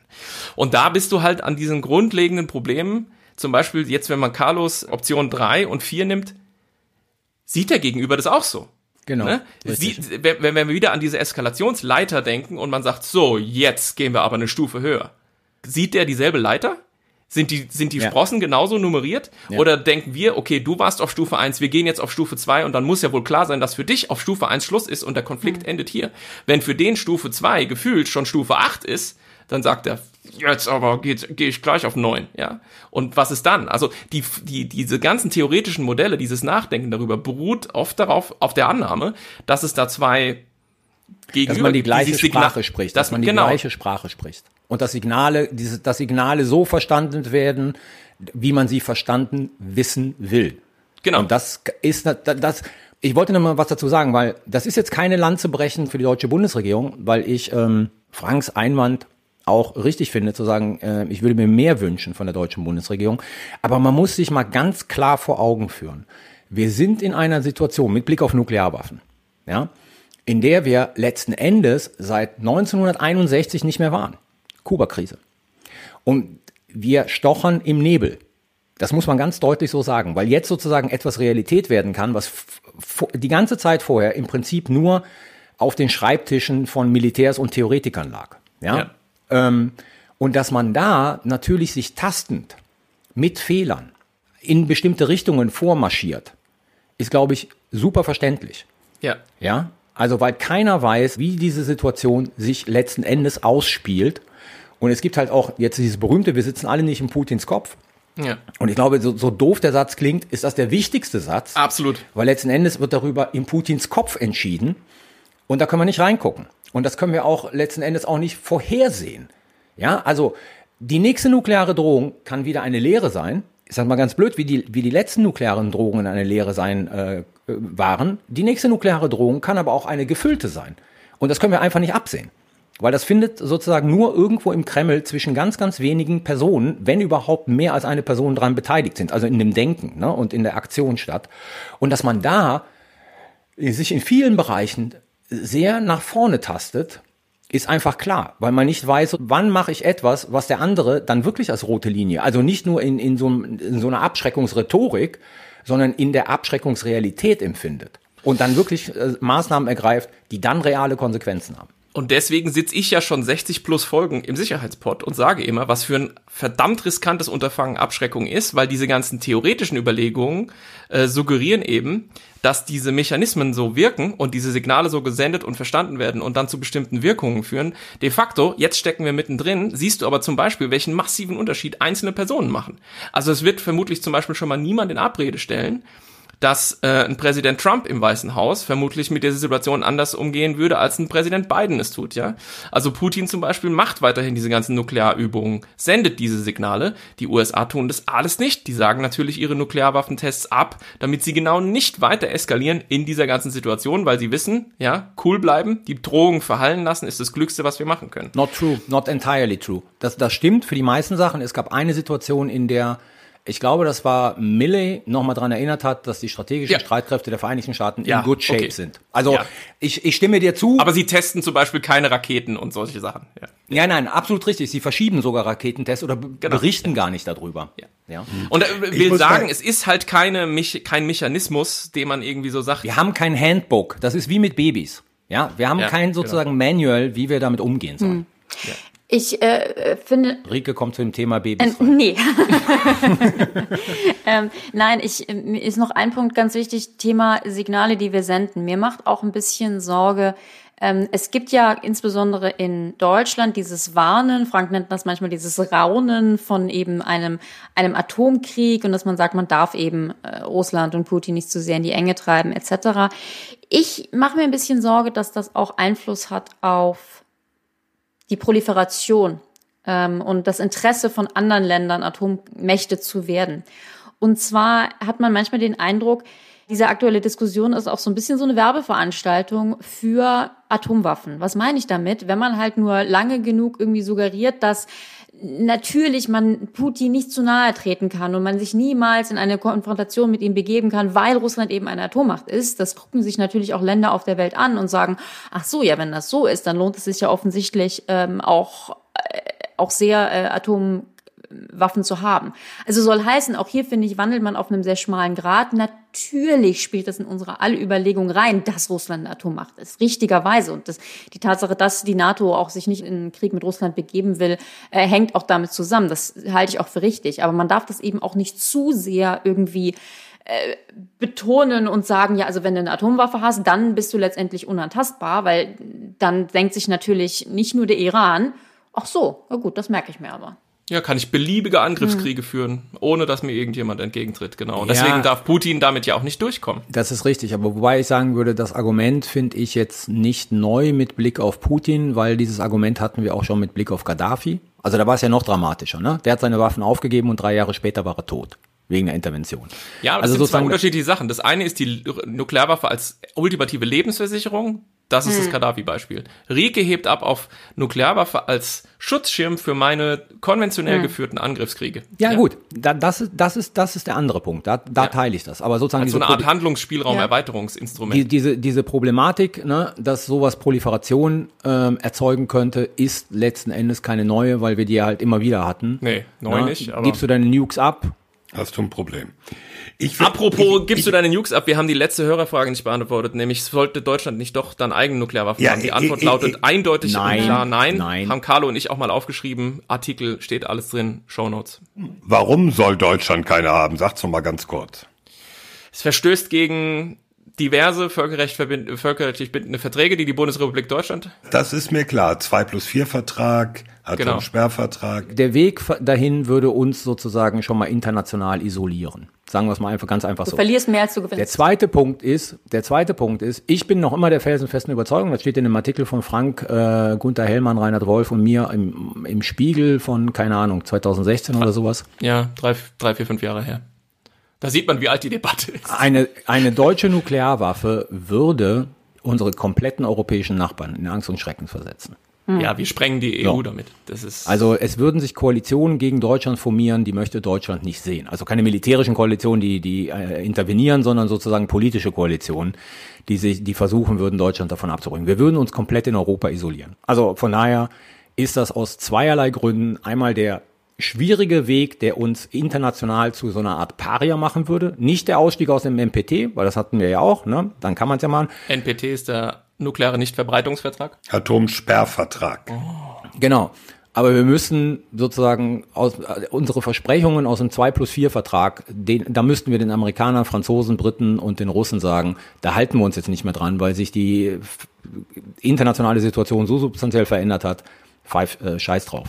Dann ist die deutsche Einheit ungültig, ne? Da, das, ist eine, das ist eine gute Frage, ob sie dann wieder ungültig ist. Ja, das ist wirklich eine gute Frage. Also von Aber das daher, machen wir ja nicht, weil wir ja eben die sein wollen, die Verträge einhalten wollen und Verträge schließen wollen und äh, Völkerrecht ähm, stützen wollen. Und das Einzige, was ernsthaft diskutiert wird, ist eben diese europäische Nuklearmöglichkeit, äh, dass man Ja, sich vielleicht mit genau. Frankreich irgendwie zusammentut. Genau. Da gab es ja immer mal wieder ähm, Ansätze. Ich, ich bin auch, ich dachte wirklich, wir hätten das eben auch schon mal diskutiert, aber bisher kommt da nicht Haben wirklich wir. ähm, Zweimal. was, was rum. Ja. und der, der, selbst diese, diese europäische Nuklear, Selbst diese Frage europäischer Nuklearschirm ist ein extrem schwieriges, Absolut. also auch auf technischer Ja. Ebene, ne? ein extrem schwieriges Thema. Also das darf man sich auch nicht so einfach vorstellen, dass man das irgendwie, weil ja die Franzosen Nuklearwaffen haben und vielleicht auch die Briten dann auch irgendwas dazu tun würden mit ihren Nuklearwaffen und dann ist in drei Wochen hat man dann halt einen französisch-britischen Nuklearschirm über Europa. So, extrem schwierig auch auf einer technischen Ebene. Ich würde gerne Thomas, du wolltest eine Frage stellen. ich versuche seit äh, gefühlt äh, 27 Minuten eine Frage zu stellen. Ähm, bei dieser ganzen Unberechenbarkeit, über die wir jetzt gerade lange geredet haben. Mein Eindruck ist ja, im Kalten Krieg war das alles deutlich strukturierter. Und äh, beide Seiten, naja, widersprich mir, Ja. deswegen frage ich ja, beide Seiten hatten mehr oder weniger ein bei allen Gegensätzen gemeinsames Verständnis, was bedeutet welche Stufe der Eskalation. Oder ist das eine falsche Einschätzung? Es ist eine Verklärung im Rückblick, ja. Also wenn du äh, guckst in die Literatur, die erschienen ist in den 90er Jahren, als die Sowjetunion kollabiert war und man in die äh, Archive gehen konnte, wurde natürlich viel nachgeschaut. Zum Beispiel, wie sah eigentlich die Kuben, äh, Cuban Missile Crisis, wie sagt man, die Kuba-Krise äh, auf sowjetischer Seite aus. Und man hat festgestellt, dass diese ganzen Abschreckungssignale und diese Vorstellungen von Eskalationsleitern und so weiter, ähm, die man im, in diesem US-Nukleardiskurs äh, hatte, äh, schlichtweg äh, so nicht vorkam äh, im sowjetischen Denken. Generell war es so, dass dieser ganze ähm, Nuklearwaffendiskurs notgedrungen, weil die Sowjetunion und ich würde behaupten auch zu einem gewissen Maße heute immer noch Russland einfach anders strukturiert ist als beispielsweise im Westen und insbesondere in den USA, wo es halt, wo das natürlich einfach ein riesiges Geschäft ist mit politischen Entscheidungsträger, äh, mit, mit Militärs, mit Akademikerinnen und so, die da seit Jahren und Jahrzehnten Regalmeter voll machen mit Diskussionen darum. Also in, in, in der Sowjetunion war das natürlich keine Sache, die irgendwie in riesigem Umfang Universitäten oder so beschäftigt hat. Der, das heißt, der, dieser ganze Diskurs insgesamt war viel weniger weit entwickelt und nicht so sophistiziert. Ne? Also Hermann Kahn on Thermonuclear War und so, ne, mit der 100 Stufen Eskalationsleiter und so, es gab's einfach in Russland nicht. Und es ist übrigens auch in, in vielen anderen Nuklearwaffenstaaten, so auch bei China oder so, dass es da eine sehr viel einfachere und in gewissem Sinne auch unkompliziertere Sicht auf diese, auf diese Sachen gibt. Und wir uns im Westen, USA, NATO auch natürlich relativ äh, in so einer Art Selbstgespräch in diese Nuklearwaffenthematik sehr tief reingegraben haben und uns auch so ein bisschen was vorfantasiert haben, was da alles sozusagen nicht alles mit reinspielt. Aber ich habe, das ist eine super Überleitung, über die, um über den zweiten Pfad zu sprechen. Wollte ich gerade sagen, und ich mache jetzt eine noch bessere Überleitung. Es gab einen Punkt, Oh, der viele der Probleme aber abmilderte und der wohl momentan nur marginal existiert, wenn man der Presse glauben darf, nämlich eine direkte Kommunikation. Das rote Telefon. Ja. Das rote Telefon. Ja, das war auf der, auf der großen Ebene, auf der großen Ebene zwischen Präsidenten, Also meinst du die Arbeitsebene? Mili aber ich meine auf der Arbeitsebene zwischen den Militärs, um halt Genau. Fehlwahrnehmungen, technische Probleme und so weiter frühzeitig auszuräumen. Und jetzt habe ich eine super Überleitung zu Franks unbeabsichtigter Nuklearkrieg. Ich habe noch eine bessere Überleitung. Das ist jetzt schon die dritte, also irgendwann, dann los. Äh, nämlich 1983 NATO Ja, Able Able Archer. Able Archer. Inzwischen wissen wir es alle, wo also in Magdeburg die sowjetischen äh, Bomber aufmunitioniert mit den Atomwaffen äh, sozusagen startbereit auf der Rollbahn standen. Genau. Weil nämlich die Einschätzung war, das Manöver, was die NATO damals vor allem auch in, in, in der Bundesrepublik äh, gefahren hat, sei die Vorbereitung eines NATO-Angriffs auf den Warschauer Pakt. Over to you, Frank. Und damit beantworten wir jetzt deine Frage. Also nämlich die Frage, ob das alles klarer strukturiert war und ähm, mal vielleicht auch, um auf den Ausgangspunkt der ganzen Diskussion zurückzukommen, ob die Abschreckung im Kalten Krieg besser funktioniert hat, ja. Äh, und da muss man sagen, also vielleicht strukturiert war es besser, insofern, als dass du natürlich durch diese Blockkonfrontation deutlich mehr Übersicht hattest, ähm, als es vielleicht jetzt heute noch der Fall ist, in einer Welt, in der natürlich auch mehr Nuklearwaffenstaaten noch existieren. Aber es war durchaus nicht so, dass bei dieser, bei dieser nuklearen Grammatik ähm, nicht auch Missverständnisse aufgekommen sind. Und zwar tatsächlich noch relativ spät im Nuklearzeitalter, wie 83 bei Able Archer, als man tatsächlich eben dachte, das ist gar keine NATO-Übung. Die Übung ist ein Deckmantel für einen tatsächlichen Angriff. Die wollen uns mit Nuklearwaffen, nämlich an unserem Nationalfeiertag irgendwie, wenn wir gerade nicht aufpassen, angreifen. Ja, 83 immerhin. Ähm, das heißt, wir haben hier ein grundlegendes Problem. Erstmal so dieses Missverständnis und wir haben natürlich dann auch noch solche Dinge, da habe ich auch noch eine Anekdote. Darf ich noch ganz kurz was fragen? Ja. Frank, dieser sowjetische Oberst, der dann sozusagen nicht auf den ro- roten Knopf gedrückt hat, war das nicht noch später? Das war eine andere Geschichte. Petrov. Ja, ja, aber das, das war ja auch sowas wie. Stanislav ähm, Petrov meinst du? Petrov. Ja. Petrov, genau. War der nicht später? War das nicht 73 Oh, oder jetzt sowas? hat mich gerade voll kalt erwischt. Ich überlege, war das, nee, das war doch während Able Archer. War das während der Able Archer? Nein. Nein, nee, Das nee, war ein nee. separates Ding. Weil der, der, der hat ja reagiert auf die äh, angeblichen aufsteigenden Genau. ICBMs an Genau. der Westküste, glaube ich. Also er hat nicht reagiert. das sei Dank. 73 gewesen. 83. Also auch 83. 83 war das. Das war Ja. 83, ja. Aber Okay. nicht, nicht im Zusammenhang mit Able Nee. Archer. Nee. Okay. Genau. Also, September genau, 83. ich, ich war schon im, im Kopf äh, an einem anderen Punkt. Also, ähm, aber der Punkt, auch, auch Stanislav Petrov, wer das noch nie gehört hat, also erstens mal Schande und zweitens sofort nachgucken, wer das war. Schande. ähm, deutet eben auf diesen, auf diese andere Möglichkeit hin. Also wir haben gesehen, wir sind jetzt am zweiten Pfad. Nuklearwaffen könnten eingesetzt werden. Die ganze Frage, kann es absichtlich passieren, haben wir eindeutig äh, geklärt mit, kann sein. wir wissen es auch nicht so ungefähr. Ähm, toll, dass man Experten zusammen äh, hat äh, in dieser Runde hier, um zu klaren Antworten zu kommen. Und die zweite ist eben, wie kann es unabsichtlich passieren? Und da ist eben einmal so die Frage, wir interpretieren einfach Signale falsch oder eben technisches äh, sozusagen Versagen. Ja? Bei Petrov war das ja eben so, dieses äh, sowjetische Frühwarnsystem hat versagt. Man dachte, man wurde, würde angegriffen. De facto waren diese Raketen, die da angeblich angeflogen kamen, gar nicht existent. Und Petrov hat einfach dem Computer nicht geglaubt und hat gesagt, also ich, ich kann es mir schlichtweg nicht vorstellen, es sieht alles ein bisschen komisch aus und so. Und im Endeffekt, er hatte recht, es war ein Computerfehler. Und er hat im Prinzip gegen seine Befehle verstoßen, indem er eben nicht diesen Befehl weitergeleitet hat, der zum Rückschlag geführt hätte. Und da haben wir ein grundlegendes Problem. Jetzt wird's ganz kurz wieder theoretisch, nämlich dieser Zielkonflikt zwischen negativer und positiver Kontrolle. Das heißt, wir haben vorhin gelernt, die Abschreckung ist im Kern paradox, weil ich das vorbereite, was ich verhindern will. Und es schlägt sich praktisch eben in diesem Zielkonflikt zwischen positiver und negativer Kontrolle wieder. Heißt, wenn Abschreckung funktionieren soll, brauche ich positive Kontrolle über mein Arsenal. Ich muss an dem Punkt, wo ich zurückschlagen will, wenn ich an den komme, auch zurückschlagen können, sonst ist meine Drohung ja nicht glaubwürdig. Wenn der Gegner rausfindet, dass ich gar nicht den Befehl zum Start geben kann, dann kann er mich ja angreifen und gewinnen. Ja, also ich brauche positive Kontrolle, aber ich brauche auch negative Kontrolle, heißt, ich muss zu jedem anderen Zeitpunkt verhindern, dass es irgendwie zum Einsatz von Nuklearwaffen kommt, etwa weil irgendjemand irgendwie in der Befehlskette weiter unten das einfach in die eigene Hand nimmt, so dass man eben nicht aus Versehen Nuklearkrieg anfängt. Genau, also das ist das ist ein Problem schon immer im Nuklearzeitalter gewesen. Die Story, die ich irgendwie auf Lager hatte, ist von 62 während der Kuben äh, Kuben Missile Crisis jedes Mal während der Kuba-Krise ähm, gab es eine äh, Air Force Basis Duluth. Und da kletterte jemand über den Zaun und äh, die Wache hat es erkannt und hat sofort Schüsse abgegeben. Und diese Schüsse wurden von einem weiteren Alarmsystem aufgegriffen. Und ähm, dieser Alarm wurde weitergeleitet an andere Luftwaffenbasen, ne? weil die Idee war, okay, wir sind sowieso schon auf erhöhter Alarmstufe, Kuba-Krise, wenn die Russen uns angreifen wollten mit Nuklearwaffen, dann hätten die natürlich Saboteure, die unsere Nuklearwaffen sabotieren damit wir nicht zurückschlagen können, ja, damit sie sozusagen diesen Erstschlag durchführen können und wir nicht mehr zurückschlagen können.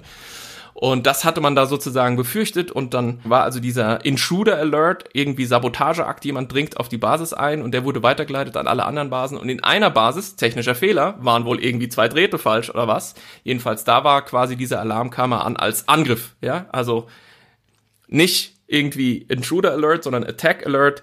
Die russischen Nuklearwaffen sind schon auf dem Weg zu uns. Und selbe wie in Magdeburg, ne, die damals natürlich alles noch mit Bombern gemacht und so. Die fuhren dann auf die Startbahn, waren nuklear bestückt, wären gestartet und hätten dann versucht, sozusagen irgendwie ihre Bomben abzuwerfen.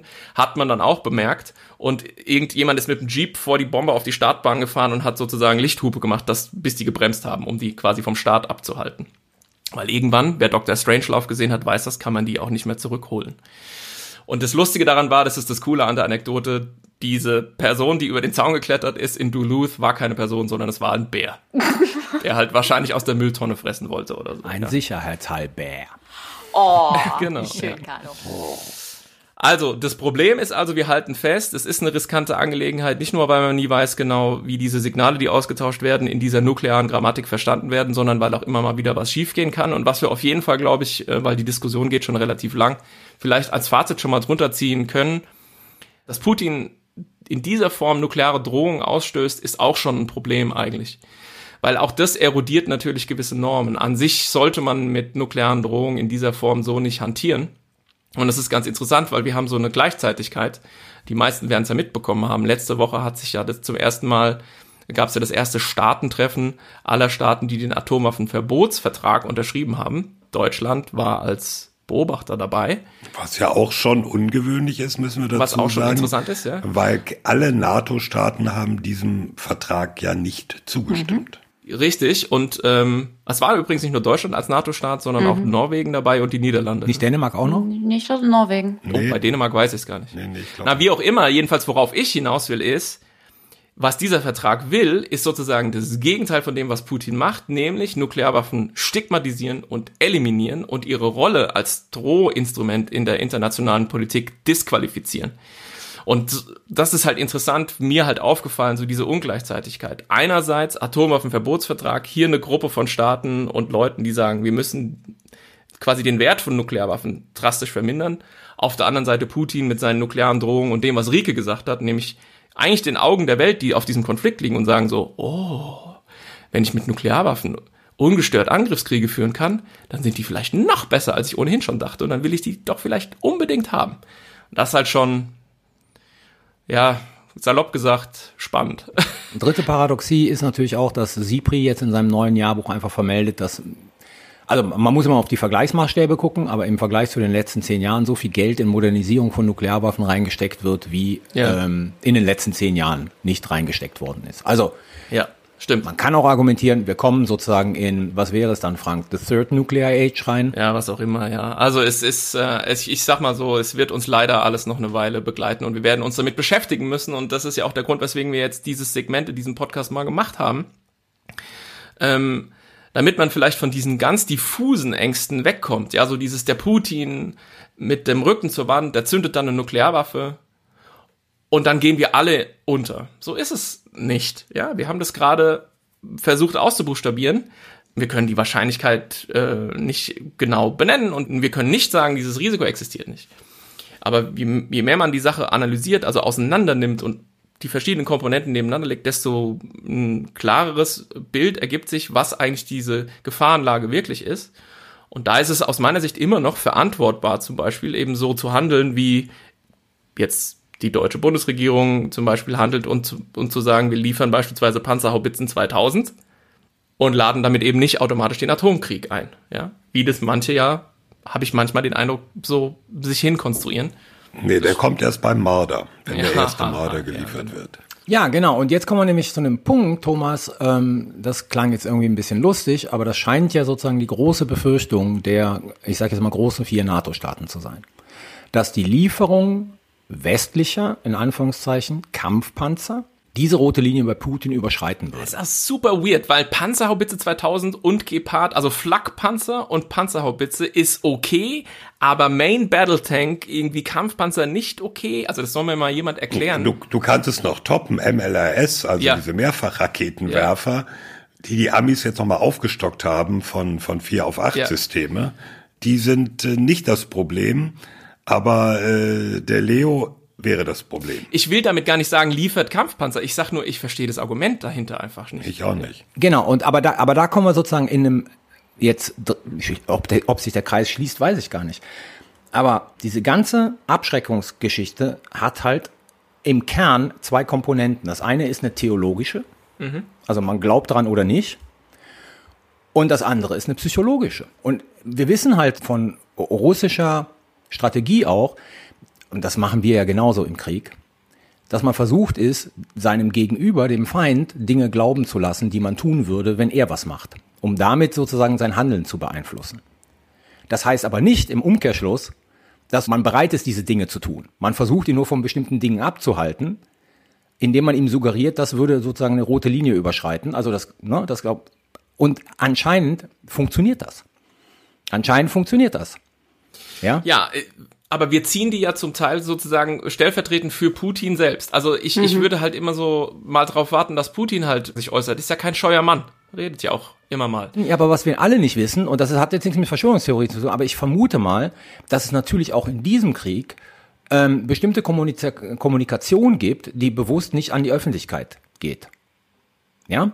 Und was ich meine ist, und das ist halt normal im Krieg, es kann ja sein, dass die Dienste über Dinge berichten, die in Russland da sind, die von den Russen so aufgesetzt wurden, damit unsere Dienste darüber berichtet, dass sie existieren. Ja.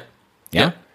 So, und da, ja. da ist nämlich die große Paradoxie, die wir gerade eben aufgemacht haben. Ne? Es ist schon erstaunlich, was wir alles liefern. Und die Bundeswehr mit Iris liefert ein System, das sie selber nicht hat. Die Amerikaner haben das gleiche gemacht vor zwei Wochen.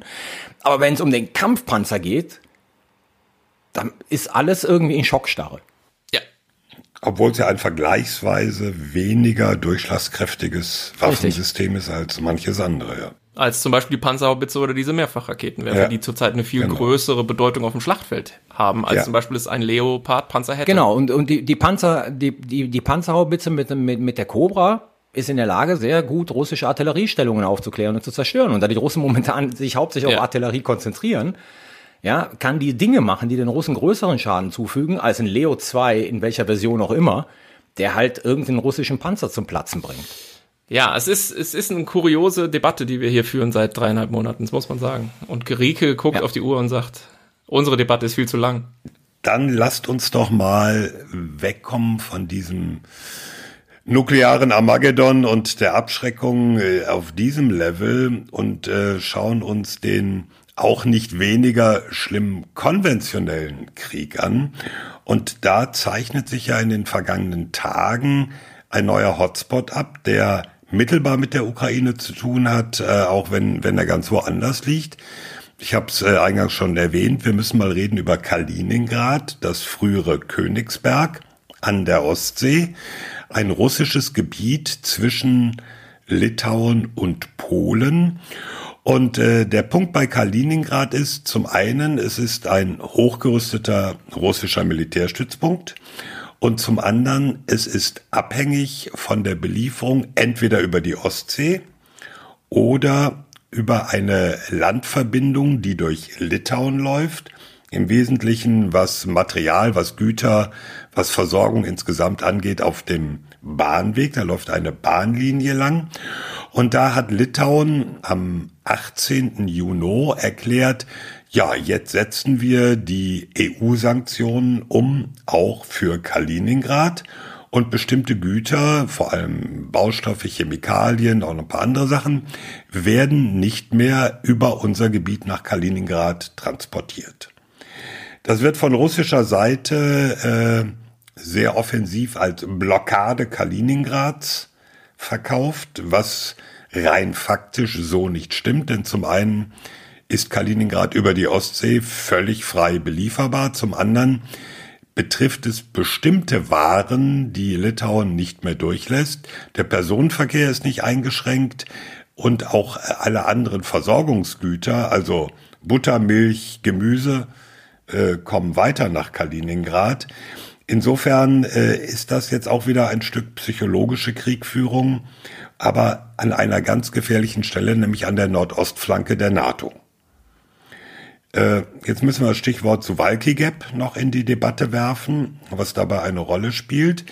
Kaliningrad ist von, ich sag mal ganz pauschal, russisch kontrolliertem Gebiet keine 100 Kilometer entfernt, nämlich von Belarus, einem engen Verbündeten Russlands. Und äh, diese äh, Landverbindung oder diese Strecke zwischen Kaliningrad und Belarus, da liegt das, äh, die polnische Ortschaft Suwalki. Deswegen ist die Rede vom Suwalki-Korridor oder auch vom Suwalki Gap. Warum Suwalki Gap? Das ist so in Anlehnung an das Fulda Gap des Kalten Krieges, nur genau umgekehrt. Damals war das die vermutete Stelle, wo aufgrund der Geografie in den deutschen Mittelgebirgen die Panzerverbände des Warschauer Pakts nach Westen vorgestoßen wären. Jetzt ist es die Verbindung, über die die NATO die Landbrücke hat ins Baltikum, in die baltischen Staaten, was äh, im, im Falle einer konventionellen Auseinandersetzung auch der Weg wäre, wo und wie die NATO das Baltikum verstärken würde. In Russland, ja. Also, äh, um es ganz deutlich zu machen, da müssten NATO-Truppen durch. Physisch durch. Ja. So. Ja, nur, nur damit das klar ist. Genau. Also, ne? Die müssten auf dem Landweg Ja, ja, da durch klar. und quasi rechts unten ist Belarus und links oben ist Kaliningrad und in Kaliningrad stehen dann noch diese. Genau. Genau, da stehen dann diese Mittelstreckenraketen und so. Genau, und könnten von beiden Seiten unter Beschuss genommen werden. So. Und deshalb, liebe Kinder, ist es nämlich so wichtig, dass Schweden und Finnland der NATO beitreten, unter anderem, weil man dann die Truppenverlegung über deren Territorium organisieren kann. Was nicht so gefährlich ist, wie die durch den Suwalki Gap zu schicken. Ja, oder über die Ostsee. Genau. Ja, das wäre über Schweden. Nee. Und da, da die Ostsee dann ein Binnenmeer wird, ja, gut. Binnengewässer der NATO-Ostsee, das ist so ein bisschen das Stichwort hier. Ja, das, das wäre dann die, die weitere Folge. So, jetzt gibt's aus Russland. Wären übrigens, wären jemals sowjetische Panzer wirklich durch den Fulda Gap gefahren, wären die bei Klein Frank rausgekommen. Ich bin quasi am Ende des Fulda Gaps aufgewachsen. Vielleicht bin ich deswegen so, wie ich bin. Keine Ahnung. ja, das Aber da, erklärt einiges. aus dieser hessischen Ecke komme ich. Ja, okay. Jedenfalls gibt's aus Russland jetzt auch äh, schon so die, die Andeutung, da müssen wir drauf reagieren, auf diese Blockade Kaliningrads. Und äh, auch Forderungen, noch nicht aus der Politik oder nicht aus dem Kreml selbst, aber so aus diesem ganzen Umfeld, wir müssen unseren Landkorridor nach Kaliningrad schaffen. Mit anderen Worten, wir müssen einen Angriff auf Litauen machen. Ja. NATO-Territorium, mit anderen Worten. Und nu? da haben wir dann EFP stehen. Enhanced Forward Presence Das being müssen wir jetzt erklären. EFP, Bevor wir das diskutieren, eine Frage zurück, weil mir das selber nicht klar ist. Haben die Russen nicht insofern einen Punkt, in dem sie argumentieren, das ist innerrussischer Warenaustausch?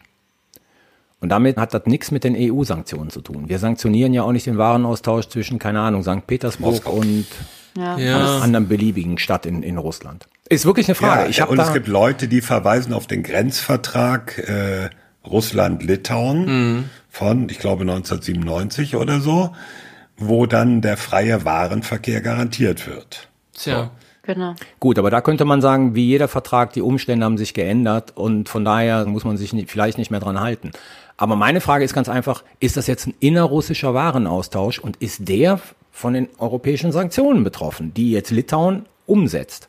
Also von daher, haben die Russen da nicht einen Punkt? Ich weiß es Die nicht. ganzen Ja. Juristinnen und Juristen, die uns immer kritisieren. Kann das jetzt mal beantworten. Tragt mal konstruktiv was bei ja, und schreibt uns eine Antwort auf die Frage, weil wir wissen es nicht. Wobei es halt schon, wir halt sagen müssen, Litauen ähm, stoppt ja nicht irgendwie diesen Warenaustausch oder auch den Personenverkehr, ähm, sondern kontrolliert ihn nur mehr und setzt eben die europäischen Sanktionen auf gewisse Güter um. Also da bleibt ein Punkt natürlich stehen, ähm, äh, Carlo, aber nur um das nochmal äh, festzumachen, es geht nicht darum, dass es irgendwie komplett ähm, gestoppt wird, sondern es wird eben eingeschränkt mit dem Verweis auf EU-Sanktionen auf bestimmte Waren. Genau, aber die, die gelten ja sozusagen für den Export in die EU und nicht zwischen russischem Territorium und russischem Territorium. Das ist mein Punkt. Ja, aber eben durch EU-Territorium. Ja, da dürfen sich jetzt die rechtlich, rechtlich äh, Visierten mit beschäftigen.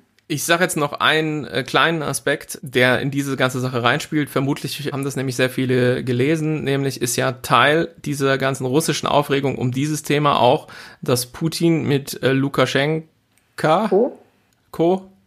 Co. mit Lukaschenko, Oh, dem Also vielleicht hat er auch mit seiner Frau geredet, aber du meinst den Mann. Belarussischen Präsidenten zugesichert hat, Iskander, äh, Mittelstreckensysteme nach Belarus zu verlegen. Belarus hat ja auch im Februar sogar extra seine Verfassung geändert, um das Stationieren russischer Nuklearwaffen auf seinem Territorium zu erlauben. Und ich habe das lakonisch auf Twitter kommentiert mit quasi nukleare Teilhabe Russian Style. Äh, es gab wohl Gespräche darüber, eben solche Su-25, das sind so Bodenkampfflugzeuge, ähm, russische, die in Belarus stationiert sind, womöglich mit auch ebenfalls mh, russischen Nuklearwaffen, also als Trägersysteme zu verwenden für russische Nuklearwaffen. Ich wäre da jetzt erstmal vorsichtig. Äh, Stichwort psychologische Kriegsführung und so weiter. Was passiert da wirklich? Die Iskander ist auch konventionell und nicht zwangsläufig immer nuklear. Also sozusagen nicht gleich wieder in Hysterie verfallen, was diese Sache angeht, muss man sich sehr genau anschauen. Könnte natürlich schon sehr unbequem sein. Aber ich streue das jetzt nur nochmal ein. Und dann beenden wir mal die ganze Nuklearkomponente und reden quasi an diesem ganzen Aufhänger Brennpunkt Kaliningrad über konventionelle Abschreckung und NATO und was das alles sozusagen in der europäischen Sicherheitsarchitektur bedeutet. Und da sind wir wieder an diesem Einwurf von Carlo mit dem Stichwort EFP. Ja, also wie jeder weiß, haben wir da die Enhanced Forward Presence seit 2014. im Seit Baltikum. 2017, entschuldige Carlo. 2017, Entschuldigung, ja, ja. Seit 2017 im Baltikum. Das sind konventionelle Streitkräfte, da sind wir Deutschen auch dran beteiligt, in Litauen. Ähm, dann sind in Lettland die Briten in der Kanadier. Führung und in Estland die Nee, umgekehrt. Ja. Ich glaube umgekehrt, Kanadier, ehrlich ne? gesagt, ja. Umgekehrt. Estland, An, anders, andersrum. Okay, also wir haben in allen drei baltischen Staaten haben wir eine, eine kleine konventionelle Präsenz, die gedacht war als Tripwire. Stolperdraht. Also das heißt als Stolperdraht.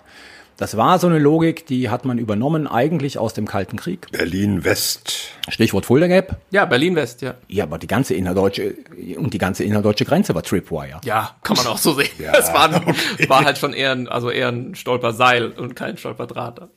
Also man stationiert da sozusagen äh, NATO-Einheiten für den Fall eines russischen Angriffs, um die äh, Wahrscheinlichkeit ganz einfach zu erhöhen, dass die gesamte NATO dann zur Verteidigung der baltischen Staaten beitragen wird. Ist wieder Abschreckung. Man manipuliert die Kosten-Nutzen-Manipulation Genau, des richtig. Gegenübers. Du kannst da nicht einfach reingehen, ohne die ganzen anderen großen NATO-Staaten mit reinzuziehen, also lässt du es bleiben. Das war die Idee. Genau. Ähm, das hat sich ja dieses Denken, wir haben ja jetzt Ende des Monats den NATO-Gipfel in Madrid. Ähm, da wird dieses mit Blick auf die baltischen Staaten verändert werden. Man wird die Präsenz in den baltischen Staaten einfach erhöhen, Naja, weil da sage ich jetzt gleich was zu. Ja, Thomas, man wird sie erhöhen. Nee, das kann ich ja auch sagen.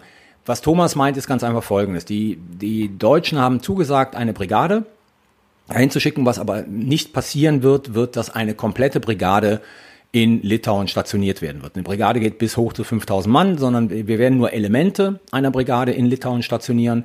Die dieser Brigade assignierten Streitkräfte werden in Deutschland bleiben. Sie werden aber in einem höheren Maße nach Litauen fahren zum, zu Manövern und Trainings und Ausbildung, so dass sich die Präsenz von Soldaten, also nehmen wir mal die deutschen Soldaten in Litauen permanent schon erhöhen wird, weil ständig irgendwelche zu diesen 1100, 1300, ne? 1300, die jetzt gerade in Litauen sind, Ja, etwa 1000, etwa dazustoßen 1000, werden, um mit denen zu, gut 1000 Deutsche. Das ist also quasi ein, ein, ein Bataillon unter deutscher Führung bisher. Und, und so erhöht man dann halt die, die Präsenz sozusagen in Litauen. Aber es wird nicht ein Bataillon jetzt dahin geschickt werden, sodass wir am Ende 7000 Deutsche irgendwie in Litauen äh, stehen haben, sondern die meisten bleiben halt in Deutschland und fahren da halt nur regelmäßig hin zum äh, Trainieren und Üben. Interessant ist aber auch, dass äh, die, die, ich glaube, äh, aus Litauen kam dann halt vor drei oder vier Tagen der Hinweis, und jetzt kommen wir wieder zu der Frage, wie, wie wird dort verteidigt? Dass die NATO Ja, das ist der Punkt. Wird abgeschreckt oder verteidigt? Darüber Genau. müssen wir uns sozusagen unterhalten. dass die NATO bislang wohl davon ausgegangen ist, in ihren internen Plänen, dass man die nicht verteidigt in dem Sinne. Also da ist ein Tripwire da, der dient politischen Zwecken, dass aber die Verteidigung der baltischen Staaten aus dem rückwärtigen Raum beginnt. Daher der Gap, der Suwalki Gap, wo man halt diese sogenannten Follow-on-Forces dann dahin führt, um dann die Verteidigung des Baltikums zu beginnen. Jetzt wird aus dem Baltikum werden die Stimmen laut, die sagen, das kann so nicht weitergehen, sondern man muss jetzt schon Verteidigungspläne für das Baltikum entwickeln. Ja, also sozusagen die Verteidigung des Baltikums fängt im Baltikum an.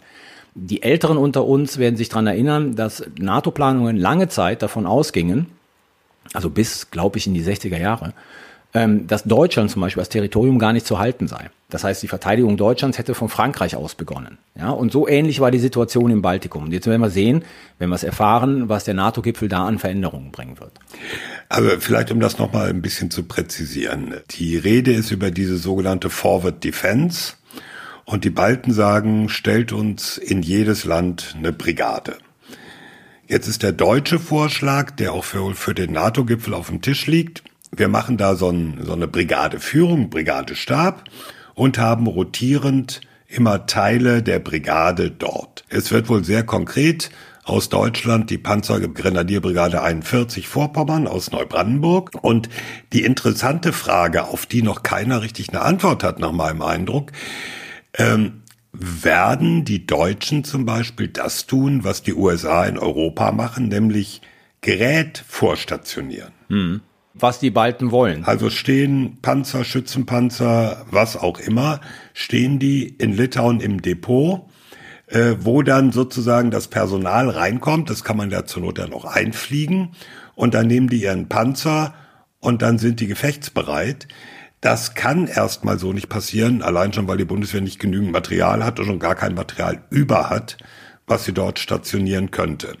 Also da werden sicherlich die Balten, nicht nur die Litauer, die Litauer an Deutschland, aber die Balten insgesamt die Frage stellen, okay, Leute, könnt ihr denn sicherstellen, dass das alles schnell genug die PS auf die Straße bringt, wenn es soweit ist?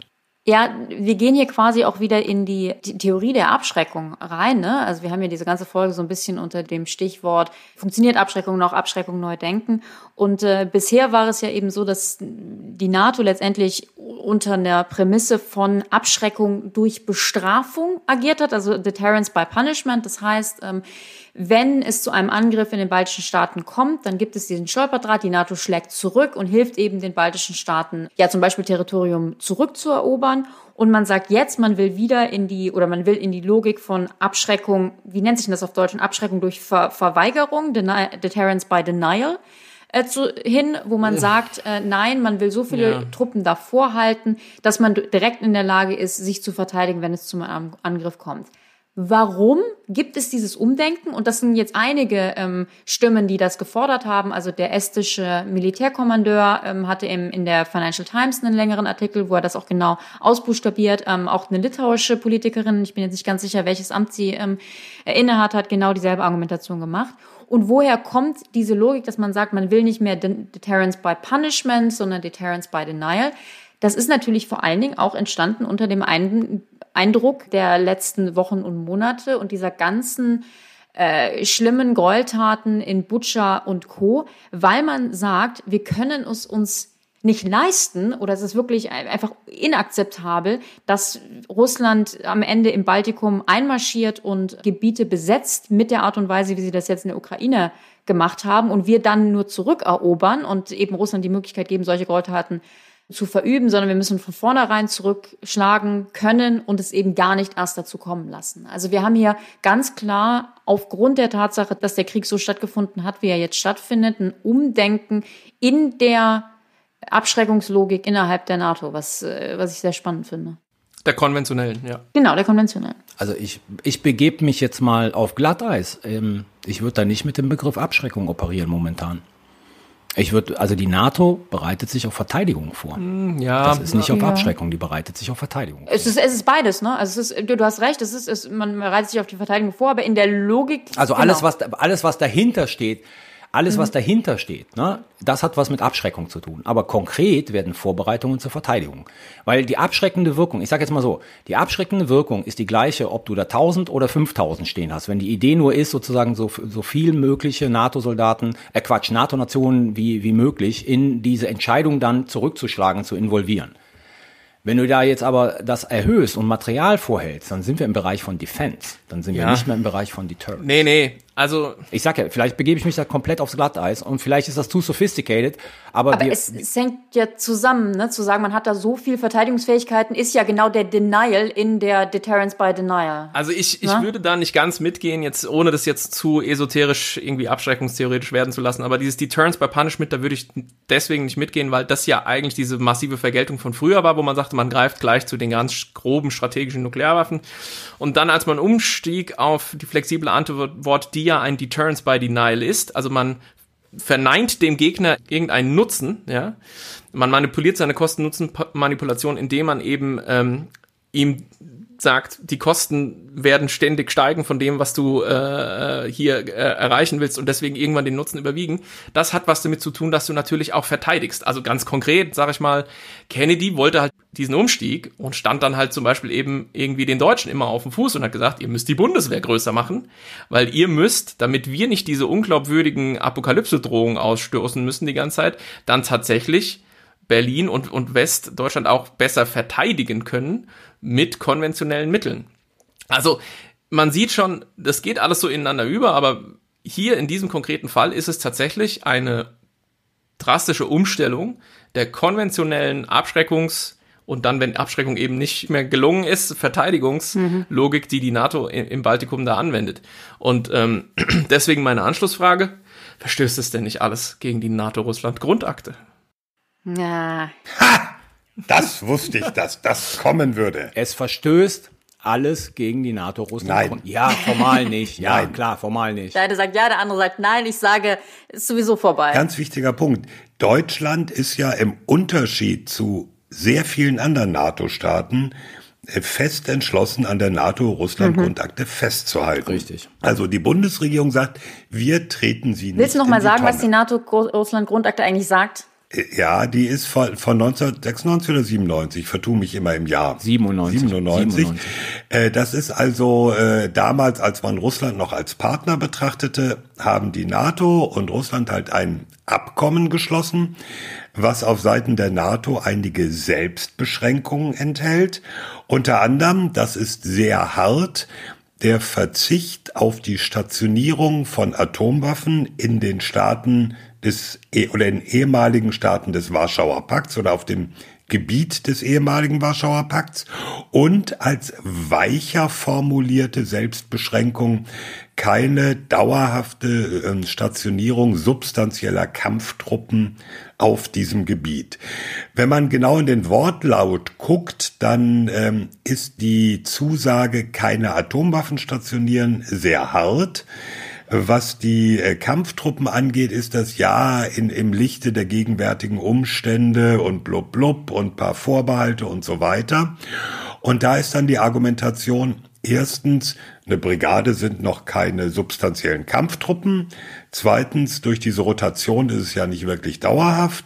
Und drittens ist es ja eine Selbstbeschränkung, für die die Vorbehalte jetzt greifen, die wir damals formuliert haben. Aus deutscher Sicht, so ist mein Eindruck, ist äh, dieses sehr äh, starke Festhalten an der NATO-Russland-Grundakte dadurch bedingt, dass man sagt, wir wollen auf jeden Fall die Ausdehnung von US-Atomwaffen nach Osten vermeiden.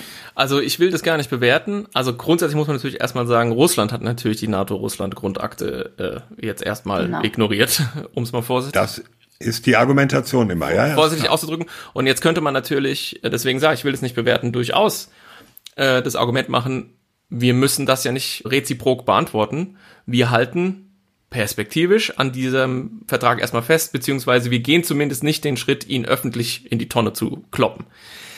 Das Problem, was man dabei mitbedenken muss, aber ist, dass natürlich der Rest, sozusagen restliches Ost- und Mitteleuropa da auf Deutschland guckt und sagt, ähm, wie jetzt? Also Russland kann den Angriffskrieg gegen die Ukraine führen und für euch ist es schon zu viel, der NATO-Russland-Grundakte, die Russland gerade mit Füßen getreten hat, eine Absage zu erteilen. Was sagt das aus mit Blick auf die deutsche Solidarität eben mit Mittel- und Osteuropa und anderen Ländern, die unter Umständen irgendwann mal äh, einer russischen Aggression ausgesetzt werden sein könnten? Will sagen, ich kann es erstmal nachvollziehen zu sagen, NATO-Russland-Grundakte, wichtiges Dokument, haben wir immer versucht, uns dran zu halten. Wir, wir würden uns wünschen, sie wäre noch. Aber das hat natürlich in der jetzigen Situation auch Konsequenzen über Deutschland hinaus und quasi ja führt zu so einer Art Widerhall im europäischen Sicherheitsgefüge, weil andere da natürlich auch drauf gucken. Deswegen ist ja der wichtige Punkt gar nicht mal die Frage, ob man die NATO-Russland-Grundakte offiziell aufkündigt oder nicht, sondern dass man sozusagen seitens der NATO sich nicht mehr an die dort eingegangenen Selbstverpflichtungen hält, um Handlungsfreiheit zu gewinnen. Was die konventionellen Kampftruppen angeht. Nicht was die Atomwaffen angeht, ja. Ja, das habe ich schon verstanden. Aber glaub's mir, das ist die nächste Diskussion, die wir bekommen werden. Das ist die nächste Diskussion. Wie die ausgehen wird, weiß ich nicht, aber das ist die nächste Diskussion, die wir, wir bekommen werden. Und dann ist natürlich das, das Frank-Argument da. Wenn die Deutschen sich dagegen sträuben und sperren, wirft, ich sage nicht, dass man das machen soll, aber das wirft dann sozusagen ein extrem schlechtes Licht ähm, auf die Deutschen mit der Frage, inwieweit sind die Deutschen wirklich bereit, das Territorium der äh, NATO-Mitglieder, die ehemals Warschauer Paktmitglieder waren, mit, mit Zähnen und Klauen, wie Olaf Scholz es in Litauen gesagt hat, zu verteidigen. Kein Zentimeter, äh, jeden Zentimeter. Ja. Jeden Zentimeter des NATO-Territoriums. Ja. Und wir kriegen natürlich perspektivisch auch irgendwann wieder eine Mittelstreckenwaffen-Stationierungsdiskussion unter Umständen in Europa, ja, so wie, wie in den 80ern, genau, was richtig, ja dann richtig. zu den riesigen äh, Anti-Atomwaffen-Demonstrationen. Wir kriegen das ganze Paket. Kriegen wir denn auch eine konventionelle Mittelstreckenraketendiskussion? Ähm, das könnte die Alternative sein, zu, wenn, Ja. wenn der Widerstand gegen Nuklearbestückte zu groß wird. die kriegen wir hier äh, und ein paar Eingeweihte, Ja. ähm, glaube ich, weil das natürlich zur Kenntnis genommen werden wird und weil man sich darüber wird dann unterhalten müssen. Aber äh, ich glaube sozusagen so die große ähm, Aufregerdebatte würde die sein, äh, die mit Nuklearwaffen einhergeht, wenn sie denn, wenn das denn tatsächlich so weit kommt. Vielleicht kann, sagt man auch von US-Seite mal ganz ehrlich, Leute, Genau. brauchen wir gar nicht. Ja? Also wir haben halt so viel mit mit Schiffen und U-Booten und sonstigen, äh, was wir irgendwie machen können. Brauchen wir vielleicht gar nicht. Ich weiß es nicht, aber Nuklear, aber konventionell. Also generell stellt sich ja die Frage, kriegen wir eine andere Debatte auch über konventionelle Bewaffnung Deutschlands? tja, Weil wenn man mal so ins Arsenal guckt, was hat die Bundeswehr an weitreichenden Waffen? Und da ist das weitreichendste der Taurus Marschflugkörper. Jetzt kleiner Fun Fact, der ist am Tornado integriert. Äh, Wie wir alle wissen, der Tornado ist ein Auslaufmodell. Und äh, ob und wie der erfolgreich woanders drunter gehängt werden kann, das Ja, ist eine die- noch die- offene Frage. Danach dann na, im übernächsten Schritt folgende Anschlussfrage ist, wie wir diese ganzen Sachen wieder loswerden. Weil wir wollen ja eigentlich in einem Europa leben, wo wir eher wieder in so einem Punkt sind, wo wir keine Nuklearwaffen aufeinander richten und wo wir uns nicht äh, auch konventionell bis und Nee, ich hab ja, aber konventionelle wir reden ja über beides geredet, jetzt, äh, wo wir uns auch konventionell nicht bis unter das Ja. Dach äh, sozusagen aufmunitionieren müssen. Also es, es, es gibt eine Sache, die, so, an die sollte man nochmal erinnern. Ähm, und die ist aus meiner Perspektive, Wir hatten mal einen Vertrag dazu, KfE, äh, Thomas. genau, das ist aus meiner Perspektive genauso dramatisch wie das Ende des INF-Vertrages, dass wir seit Jahren keinen Vertrag mehr über die äh, Ich komme da immer durcheinander, weil es ist CFE im Englischen. KSE heißt konventionelle. Streitkräfte in Europa. Also keinen Rüstungskontrollvertrag im konventionellen Bereich mehr für Europa haben. Ja, das müssten wir Ähm, alles wieder hinkriegen, aber das wird eine Generation dauern, fürchte ich. Ich glaube, da sind wir alt und grau Genau, hier. und jetzt wollte ich gerade sagen, Frank, Los. ich weiß das, kleiner Spoiler, wird ähm, im Sicherheitshinweis auf einen extrem klugen Artikel von Harald Müller verweisen das ist ein Interview, kein Artikel, oder ein Interview und Woher ähm, weißt du das? weil ich es ihm gesagt habe. äh, ein Gut-Feeling. Und ich finde, Harald Müller macht da einen, Ex also der, der, der Artikel ist super. Ist immer noch ein Interview, aber ein, ja. das Interview. Ein Punkt ist, wo ich sagen würde, das unterschreibe ich hundertprozentig. Er sagt, unter den gegenwärtigen Umständen ist das alles momentan nicht mehr möglich. Rüstungskontrolle. Aber die langfristige Perspektive muss natürlich sein, das wieder zu ermöglichen. Aber dazu muss halt in Russland irgendwas Substanzielles passieren. Und solange das nicht passiert, werden wir halt in der Diskussion über Rüstung und Force Posture ähm, die nächsten Jahre leben. Leider. Das war ein Schlusswort. Ja, das Fazit dieser 60. Folge. Wir hatten wieder zwei Themen und ähm, im ersten Teil haben wir versucht, die Gefahr des Atomkrieges so ein bisschen einzuordnen. Ich möchte das ja fast so ein bisschen flapsig äh, abschließen mit, wir wissen es auch nicht, haben euch aber hoffentlich geholfen, es fundierter auch nicht zu wissen.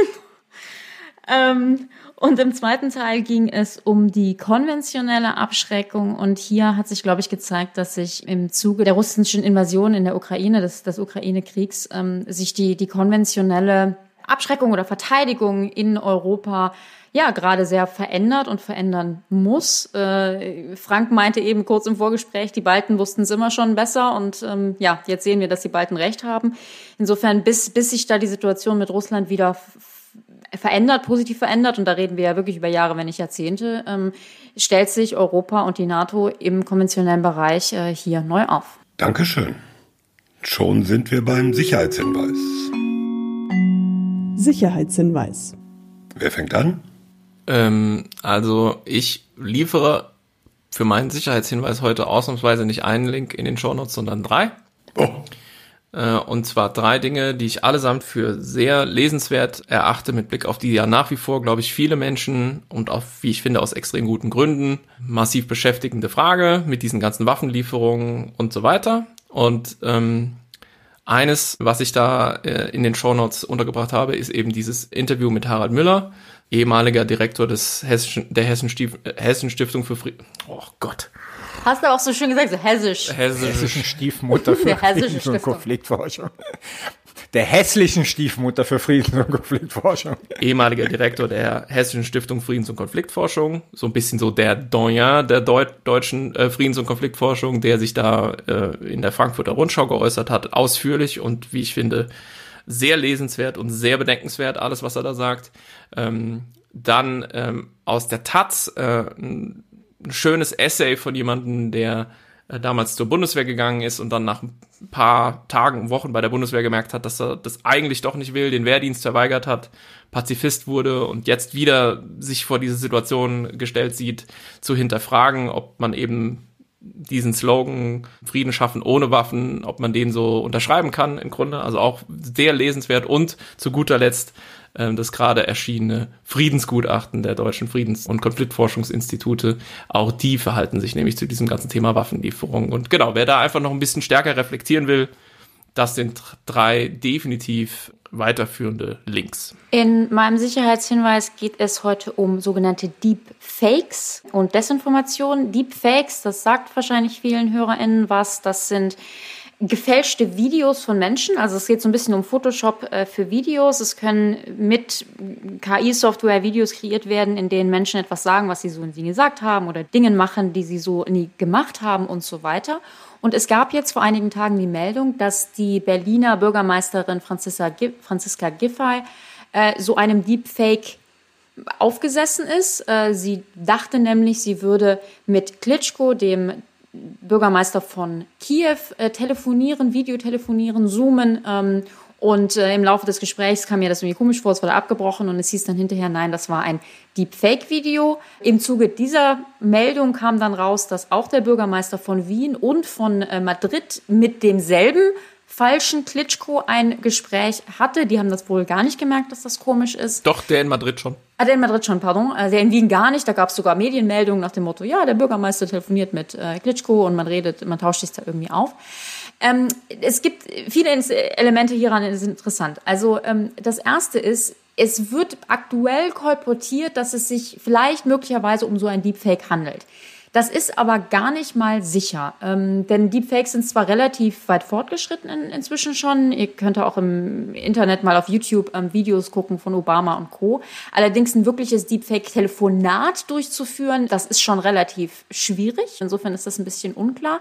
Und wir hatten vor, ich glaube, einem Jahr oder auch zwei ähm, schon mal eine ähnliche Meldung. Da ging es um Mitglieder des Europäischen Parlaments, die angeblich auch so Deepfake-Videokonferenzen hatten mit, ich glaube, russischen ähm, Dissidenten oder sowas.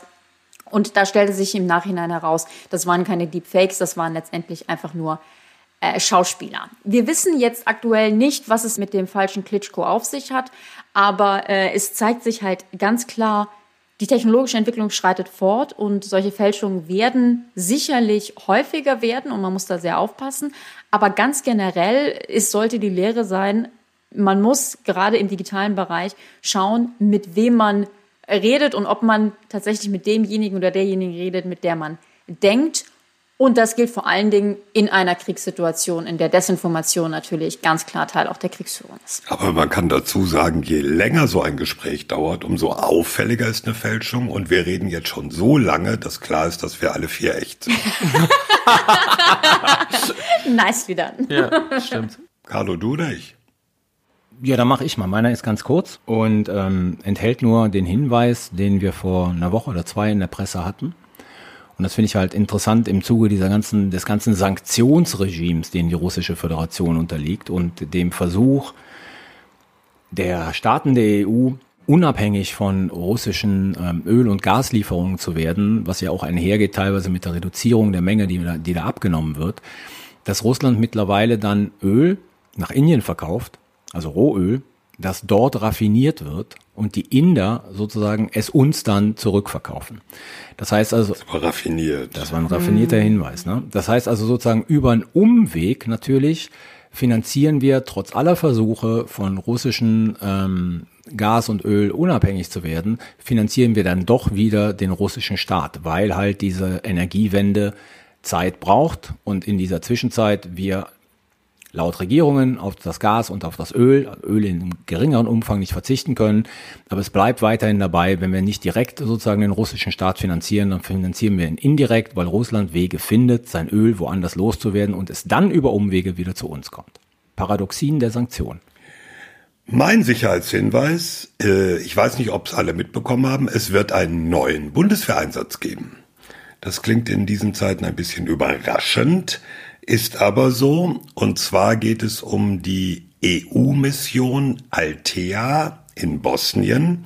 Die gibt's schon ewig. Deutschland hat sich vor gut zehn Jahren daraus verabschiedet.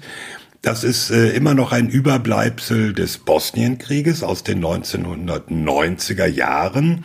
Nach dem Abkommen von Dayton 1995, was diesen Krieg in Bosnien beendet hat, sollte es ähm, die friedliche Entwicklung in diesem ja aus drei äh, Entität, sogenannten Entitäten bestehenden Land absichern. Und jetzt hat äh, auch vor dem Hintergrund des Ukraine-Krieges die EU ihre Truppenpräsenz dort im äh, März deu deutlich hochgefahren.